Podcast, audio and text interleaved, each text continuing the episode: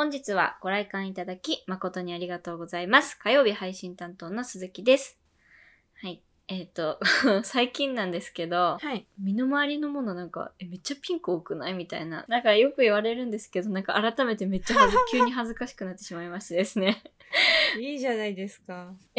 ちょっとね、改めようかなって思ってるんですけど、なんかこの間、もうほんと無意識に私ピンクを、まあピンク色が好きなんですけど、はい無意識にやっぱり選んじゃってて、まあ私あの MacBook をね、パソコン使ってるんですけど、デスクトップに出てくるフォルダーとか、まあ基本の色が水色で、で、デスクトップの画面もなんかさ、壮大ななんか山の、山の写真みたいな、ああの自然写真とかじゃないですか。はい。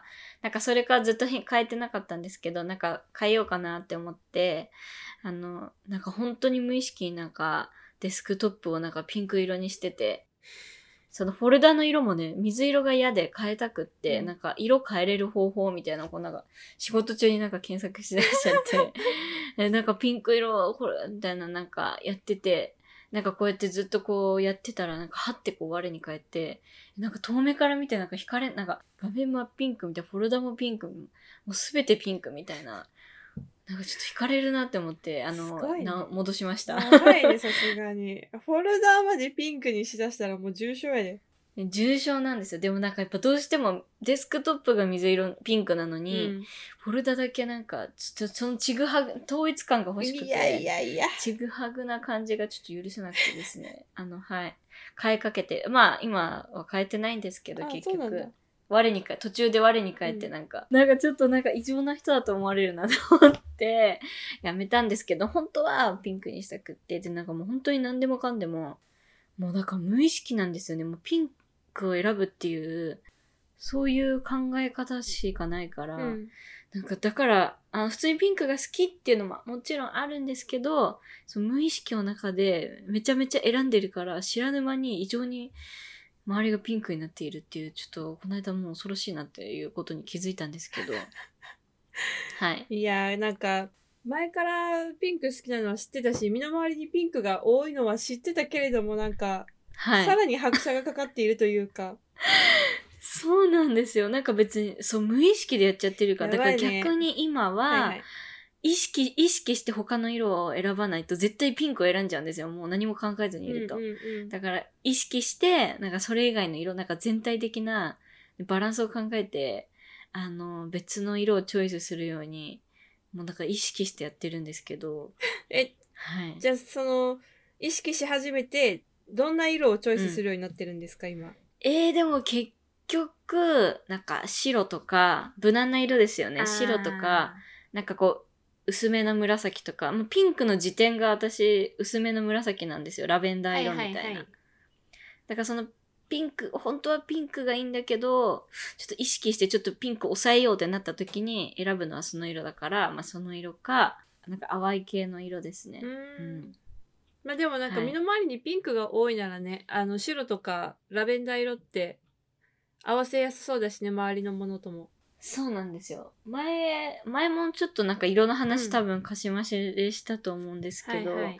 なんか結局、その、い別の色を選んだとしても、今まで持っているそのピンクに合わない色味だと浮いちゃうから、ね結局そのピンクとこうね、そう調和性の高い色になりますよね。まあ紫とか白とか。そうなりますね。にはなっていますけど、はい。まあ分散させて、はい。もうなんか、もうちょっと怖いなって思って、怖いな。こんなにピンクに固執してることがちょっとだんだんだんちょっと怖く感じてきたんですけど、はい。でもね、好きだからね、すぎだよ好きなものは変えれないから。はいや、そう。だそうだから佐々木さんとかさ、なんか、そういうのないじゃないですか。あんまないですね、確かに。好きな色はもちろんあるけど。あれ、青が好きなんでしたっけ？そうですね、水色が好きですね。そう。でも、でも、そういうイメージがないくらい、なんか、そんなに、周りが水色で埋め尽くされてるわけじゃないから、あ、思ったのは佐々木の場合、水色で物買うっていうよりかは、リラックマで物を買っているから、あんまり色のイメージがないのかもしれない。確かにそうかも。って考えると、なんか私で言うピンクが、色が、佐々木さんで言うそのリラックマっていうキャラクタそうだーわ。みたいなとこいや、ろね。そうだんわ。え、そ、それで置き換えると分かります？私の言ってることって。いや、わかりますよ。だって、そら、揃っちゃいますね。うんそうそうそうそう。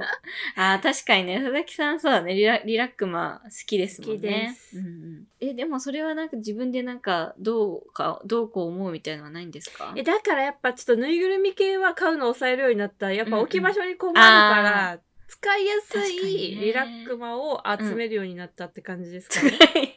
機能的なリラックマね。そうそうそうそう。はいはい。機能重視になりました。可愛さより。機能重視でね。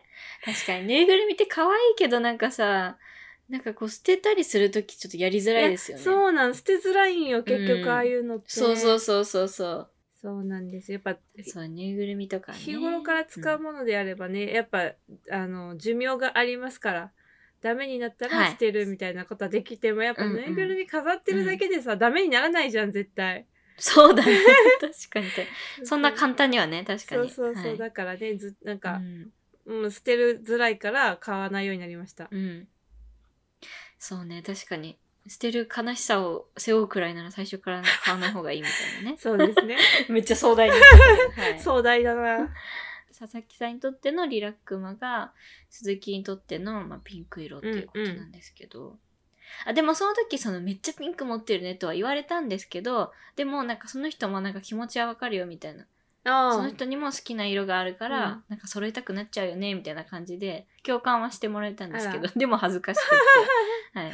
もうねちょっと最近はなるべくなんかでも切ないんですよね。なんかその意。識してピンクを選ばないっていうのが切なくてはいはいなんか好きな色をこう裏切ってるような気持ちになって本当はだってさ自分の気持ちそう 重いんだよねマジなんか切なくなってきちゃってさなんかピンク好きな歴がさやっぱりさもうほんと小学生高学う年ぐらいなんかでもずっとそれ一筋でやってきてる一からなん筋。うんかうんうん。そう。なんかそれをね、こう好きな自分をなんか、そう自分の好きな気持ちに背を向けてこうなんか、あえて違う色を買うっていうのはさ、なんかその、その色に、そ もうだめやめだ。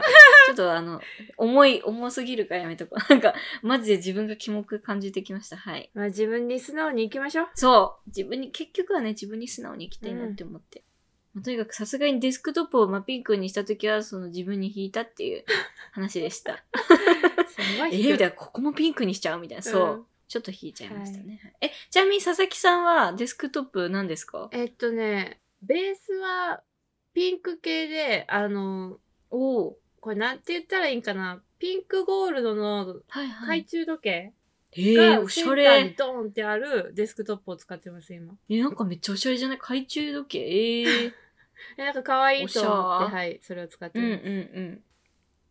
ということですね。ピンク教の鈴木とリラックマ教の佐々木で今日もお届けしていきたいと思います。鹿島市レイトショー第34作目上映開始です。Don't worry about what they're saying. Keep doing you, love. Get up in the morning. ということでですね、まあなんかそのピンクを選んじゃうみたいなね、話をオープニングでしたんですけども、ええええあの、なんか最近買ってお気に入りのものってありますか？色とかデザインとかでもいいですけど、ああ、もう最近、いや、機ほん能的な。と、あのーうん日家電なんですけど、お家電もう普通に前から欲しかったダイソンの掃除機をやっと買いまして、いや、もうお気に入りですね。もうその子しか今目にあり、目にない、頭にありません。えー、え、どういうやつですか？ダイソン？え、なんか普、通のやつ。うんあ 普通のやつとか言って。え、もうよく見るダイソンって感じあ、そうす。です、そうです。もうなんかずっとコードレスのやつが欲しくって、あーしかも、あれさ、立ってできるじゃないですか。立ってできるっていうか、うなんていうの？ななんて言ったらいいのかな？あのー、えっと、えっと、わかりますよ。なんか楽ちん、楽ちんっていうか、掃除がしやすそうやなっってずっと前から思っててずっと欲しかったから、はい。それを買って佐々木は毎日掃除機をかけるようになりました。お気に入りです。やっぱねそう器具がねいいとね行動自体も楽しいですよね。楽しいですよ。よ。うん。確かに。夏なんでね確かに。買っちゃいました。買っちゃいました。はい。少しでもなんか楽しく生活したいですいやそうなんですよ。鈴木さんありますか？最近買ったお気にえー、最近買った。でもなんか私あの、まあ、ネイルが好きで、はいはい。セルフネイルが好きでよくや,、まあ、やってるんですけどあのちょっとやっぱボトルが溜まってきたのでなんかアクリルのよく見るようなアクリルのなんかケースに収納したいなって思って、入りであの無印良品であのアクリルのケースを買いました。でそこに収納してて今。あ見せる収納ってやつですね。そうそうそうそうやっぱアクリルだと中がほんと綺麗に見えるからそのネイルのこうなんか色色とかもちゃんとこう見えてカラフルではいもう見てるだけ楽しいですね。いいですね。うんそうです。でもなんかもう埋まっちゃいそうな結構ね。結構ティッ、シュボックスぐらいのを買ったんですよ。や ばそうティッシュボックスぐらいのを買ったんですけどちょっと埋まりそうな勢いなんでまあもう一個買おうかなとは思ってます。はい。い。っぱいですね、マニキュアなんかそうなんかね新しいそう新しいのがどんどんじゃんじゃん出てくるじゃないですか。ね。いろんなブランドから。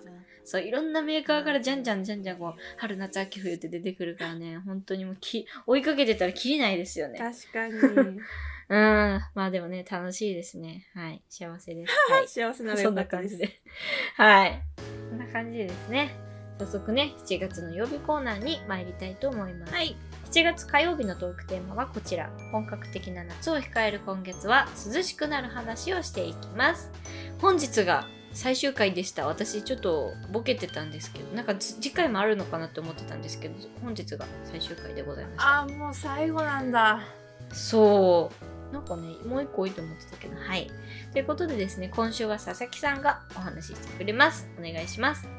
いやこれはちょっとあのためになる話を今回は今週はしたいと思うんですけど、まあ、ためになるというかもう佐々木マジで今年の夏、やっていけない気がしてて、、はい。やもう暑すぎて 暑すぎて。あー暑いですね。そうでいかに涼しく過ごすかを最近めっちゃ調べるんですよ。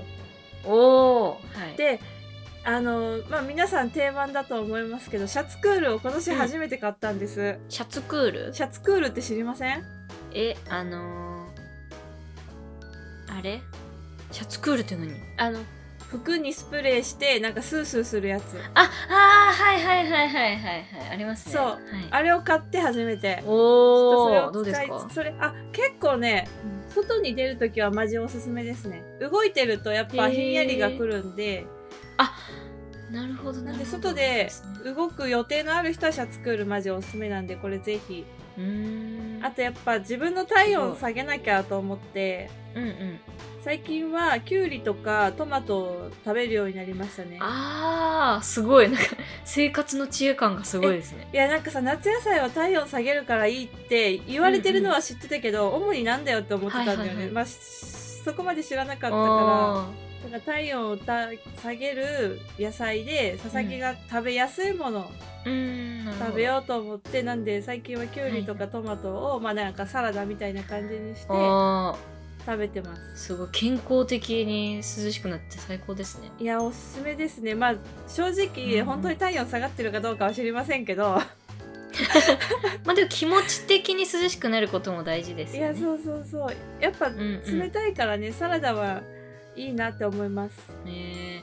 すごい。でも確かにきゅうりとかさトマトって水分が多分普通のこう野菜より多分多いからそうですね。水分が取れるし体温が下がるのもなんかね間違いじゃないのかなと思いますけど、そうらしいです、え。ー、なんでよく知ってますねごいなえそうなの？これそうそういうこもんなえのわかんない。えみんな知ってんのかなって思ったいや私はマジで知らんなんていうの？あんまり興味がないからさ、あーそっかそっか。いや多分、はい小学生の時に給食の先生がそんなこと言ってた気もするんだけど。ああ給食のね人そういう話してくれますよね。そうそうそう。なんかやっぱこの旬な野菜にはカルシウムかじゃなくてカリウムと水分が多いんですって。えー、ですって。ですって。あっていうーのを調べて最近はね。えー、いいじゃないですか健康的で。いやー本当に素晴らしい生活を送らせていただいております、結局さなんかエアコンとかもさあんまこう直で浴びすぎると体にはそんなにえ悪い冷え方しちゃうみたいなのがあると思うんあですけど。と温度調整が本当難しいなってエアコンいやそうそうそうそう。1度って結構大きくないですか、大きい。全然変わる。そうなのようん。なんかこの間が欲しいっていうところを求めてるからさ。わかる。このこの 0. 点何度が欲しいみたいなねありますよね。そうそうそう、はい、確かまあだからあとはあれですね。ね今年はなんかちょっと、はい。あの風鈴とか下げて音的にも涼みたいなと思ってます。あでも確かにそういうなんか心理的な効果も本当にあるみたいですよ。なんか音があるかないかあでそうなんだ確かに風鈴いいですね。涼しげ。おしゃれですね。ね可愛い風鈴かうん。買いたいですだから。なんか風鈴があるお家っていいですね。いいよね。なんか縁側とかでね、スイカ食べながら風鈴の音を聞きたい。風鈴の音聞いて。ああいいですね。なんか恋しいです風鈴の音。ウケる。へ えそうだからまあ佐々木はですねそうちょっとでも涼しく過ごせるように、あのいつもネットを叩いてます、おお素晴らしい、まあ、リサーチは大事ですね。そうだからそのあれですねこの前かしましで言ったんやっけな、カーテン買ったって言ったじゃないですか。あれもだから一つはいはいはの夏を涼しく過ごすための工夫ですね、マジ確かにねこう熱を遮断してね、はい。ちょっとでも温度下げて。すごい涼しくなりました本わあ素晴らしい。なるべくねなるべくこうなんか機械にこう頼らないで涼しくなるといいですね、うん。食べ物とか。なんか道具で。当そうですね。スイカとかねいいらしいですね。そうそうそう。ウリ科ですよね。きゅうりもスイカも。ああ確かあにの水分がたくさん含んであっていいみたいですね、あ待ってなんかピンポンになってる。ちょっと待ってもらって。いいえはいはい。大丈夫です。お待たせしました。すいません。大丈夫でした。実家からのお中元でした。おーお夏です中元夏です。ねワインが3本届きました。このタイミングで。ワイン、はい。えー、すごい。お中元といえばなんか私なんかハムかイボの糸なんいやですけどそうそうワインっておしゃなんかれですね。ねあのお母さんからは、この前そうめんが届いたんだけど、今お父さんからワインが送られてきました、ああお父さんとお母さん別々で来るの？びっくりするよね。めっちゃ豪華。へーはいすいません。素敵ですねはい。おしゃれおしゃれなお中元。びっくりした。ははい、すいません失礼しました、いえいえ。あ定番の涼しい話ですね。はい。はいありがとうございまありがすとうございました。皆さんも試してみてください。そうですね。はい。あの多分なんか本当にお金かからないでできるなんか涼しい技みたいな多分なんかいっぱいあると思うんで、うんあると思う。私もちょっと今そう調べてみようかなって思いましたあグリーンカーテンとかねいつかなんか広いお家に引っ越した時やってみたいですけどね。確かに。それいいですね。ね。緑。緑を添える、うん、酸素をね作ってくれる。はい。はい、はい、それ関係ないかも酸素を作るの別に関係ないか。まあま確かあはい。にあーおもろ。ということでですね7月火曜のトークテーマ「涼しくなる話」でした、ではここで1曲ミセスグリーンアップルで「青と夏」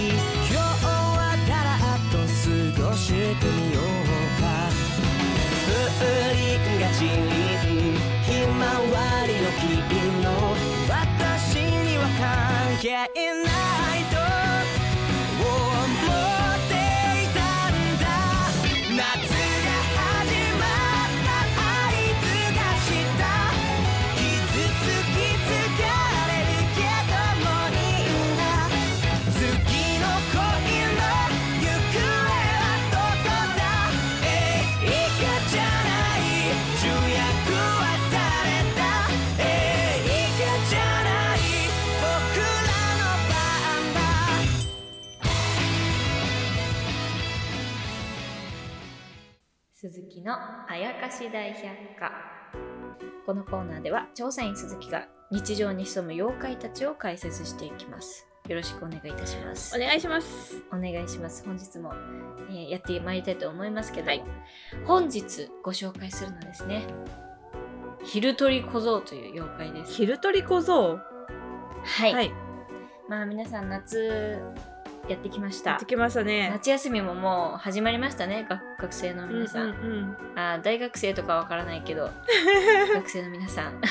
学生小学生中学生の皆さん。あの夏休み始まってね、まあ私たちも夏休みをこうね思い返してあんなことやったなこんなことやったなみたいなはい。感じだと思うんですけども私一個不思議だなってずっと思ってることがありまして、はい。まあ、日本って四季がありますよね。春夏秋冬と、うんうんその中でも夏って一番こう日が長くて夜が短いですよね。そうですね。春秋冬に比べて夏が一番日中は長いと言われているじゃないですか、なのになんか私はあっという間に一日がね終わっちゃうなってこう思っていて。確か一日が終わっちゃうというかその日中のこの活動できる期間が、え一番長いはずなのに他の季節よりあっという間に感じてしにまう時があったんです。そう。子供の時とか特に。でなんかおかしいよね物理的にはだってね夏が一番長いはずじゃないですか、うんうんうん。なんでだろうなって思って。なんでだろうなんでだろうってこう思って、まあ、そのね原因作ってるのがこの妖怪なんですよ。なるほど。はい、昼まあ、小僧っていうことで、はい。子供の妖怪なんですけども、はい。やっぱり彼もやっぱ夏をエンジョイしたい。満喫したい。うんやっぱりね。夏ってさもうずっとあーこの時間が倍ぐらいあればいいのになって、まあ、子供の時なんか思うじゃないですか。思いますね。やっぱり。外で遊んだりプールしたり、うん。お祭り行ったりみたいな。もうなんでもっと一日が長ければいいのにって思うじゃないですか、はい。もうこの昼取りこそはそういう気持ちをね人一倍こう持っているのであの皆さんのそのお昼のねその皆さんの活動時間を網で網で持ってっちゃうんですよ。網なんだ。そうあのカゴをこうぶら下げてええ。麦わら帽子かぶって虫取り網ならぬその昼取り網で皆さんのこの日中時間をこうパッてこう奪ってカゴの中にね詰め込んで自分の時間にしちゃうっていう。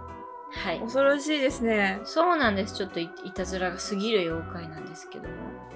もっと遊んでたいのになんか時間あっという間に終わっちゃうなって思ったら、うんこの小僧さんにあの網でシュパッて取られちゃってますね。なるほど、はも取られちゃってるっていう。うされるがままなんですね。そうなんです。されるがままなんです。もう諦めるしかないんだな。やっぱでもそれだけ楽しい時を過ごしてるから取られちゃうっていうことだから。多分何にも何にもないもんなんか家でただぼーっとテレビ見てるだけ。みたいなそういうなんか面白くない時間はこの小僧は取りに来ないんですよ。取りに行かないんですよ。奪いに、うんうんうん。奪いに行かないですやっぱこう楽しくってあずっと続いたらいいなって思うようなやっぱみんながいいなって思うような魅力的な時間をやっぱり彼も欲しいなって思ってるので、まあ、楽しい時間ってあっという間に過ぎちゃうよねっていう話なんですけども。なんですけどね。確かにそうなんだよな、はい。ほんとなんか夏が一番早い体感そう。本当は夏が一番長いはずなのにやっぱだからそれだけ夏ってなんかやっぱ楽しいんでしょうね。活動的なんだろうね みんなが。そうそうそうそうそうそう。やっぱどうしても気温が低いと縮こまってこう動動きたくなくなっちゃうけど気温が高いとやっぱり人間ってやっぱこう活性化してくる感じなんですかね。なんかしたい。なんかやりたいみたいな、ねなんでなんだろうね。そうね。まあこれからもっと暑くなってくると思うんで暑すぎると逆にもう何もしたくないとかだらみたいなのはあるかもしれないですけど。子供ってさまあ私たちも大人だからそうなるかもしれないけど、はい。ほんと小学生ぐらいの時ってなんかもう暑くても何もしたくないみたいなことなくなかったですか？なんか毎日遊んでた気がい？や毎日遊びに行ってたな。どんなに暑かろうが。そうそうそう。佐々木さんなんかね川でねやんちゃしてました。やんちゃって何？はい。もう暑いって記憶はめっちゃあるんですよ。すごい汗ばんでジメジメして、汗かいて泥だらけになってみたいな、うん暑い記憶はあるんですけど、それでもこう外に出ないという選択肢がないぐらい毎日、外を走り回ってたな確かになうん。やっぱ、昼取り小僧が持っていくのはやっぱそういうね、楽しい、貴重な時間うんっていうところなんですね。はい。はいはい、ということでございました。これから皆さんのもとにもこの妖怪が訪れることがあるかもしれま会いせん。たくないですね。ね、できれば奪い取ってほしくないです。はい、えーということで今回昼取り小僧という妖怪を紹介しました。このコーナーでは身近で起きた現代科学で普通に解明できそうだけど不思議な現象の正体を調査員の鈴木が解明していきます。皆さんのメッセージお待ちしております。以上鈴木のあやかし大百科でした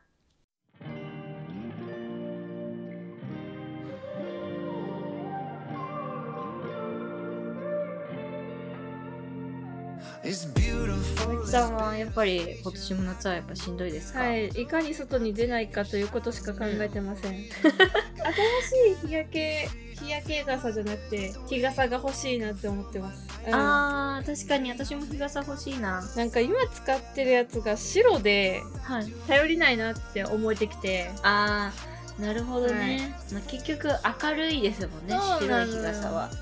だから黒系のやつが欲しいなと思っている次第でございまあー確かに。そう白と黒ってどっちがいいんですかね？す。どっちがいいんだろう？でも黒の方が防いでくれそうじゃない？なんか色的に黒は光を吸収して白は反射するって言いますけど、うんなんか黒の方が多分その歩いてるその傘さしてる時は本当に影みたいな感じになってそ自分の体感は涼しいと思うんですけどなんか傘閉じたりする時になんかめちゃめちゃ熱くなってるんじゃないかなってなんか吸収するから。確かに。白は多分そういう風にはならないと思うんですけど、うん。なんか確かに佐々木さんが言ってるみたいにあの日光の光をこう防ぐにはちょっと物足りないようなね 気もしますし、はい。どっちがいいんですかね。確かに。ちょっと調べてみたいと思います。うん。まあ佐々木さんはとりあえずちょっと次は黒が欲しい、はい、今使ってるのが白なんで黒がいいなと思ってます。うんうんうん。でも日傘ってさ白か黒しか見なくない？まあイメージそれぐらいしかないですよね、ね。うん、ピンクの日傘とかも。ないな。そんなの差してる人いたらなんかあらあらあらあら。はい。あらでもあ実家になんか薄い水色がありました、えー、かわいい。なんかすごい涼しげでそういう色はいいかもしれないです。確かに水色涼しげですよね。確かに。水色は本当になんか涼しげでいいかもしれないですね。真っ白よりは。うん。まあちょっとい多分今いろんな種類売ってると思うんで、ぜひ吟味していただいて。はい。ということでですね。楽しく喋りましたということで次回はですね7月31日土曜日夜9時開演です。7月土曜日のコーナーはものまね道場ということで次回が最終回でございますね。笹鈴がものまねに挑戦し習得していくというコーナーでございます。こんなものまねやってであったりこのものまねできるんじゃないなど気軽にお便りいただければと思います。皆様からのこのモノマネやってみたよというコメントもお待ちしておりますのでぜひお送りください。メッセージの宛先は sassuzu0801-gmail.com さあさあスーズ 0801-gmail.com です。本日の上映はこれにて終了です。ご来館誠にありがとうございました。ここまでのお相手は佐々木と鈴木でした。お別れの曲はこちら。BTS で Permission to Dance It's the thought of being when your heart's just like a drum, beating louder with nowhere to guard it. When it all seems like it's wrong, sing along to Elton John and to that feeling we're just getting started. When the nights get colder and the rhythm's got you falling behind. Just dream about that moment when you look yourself right in the eye that you say? I want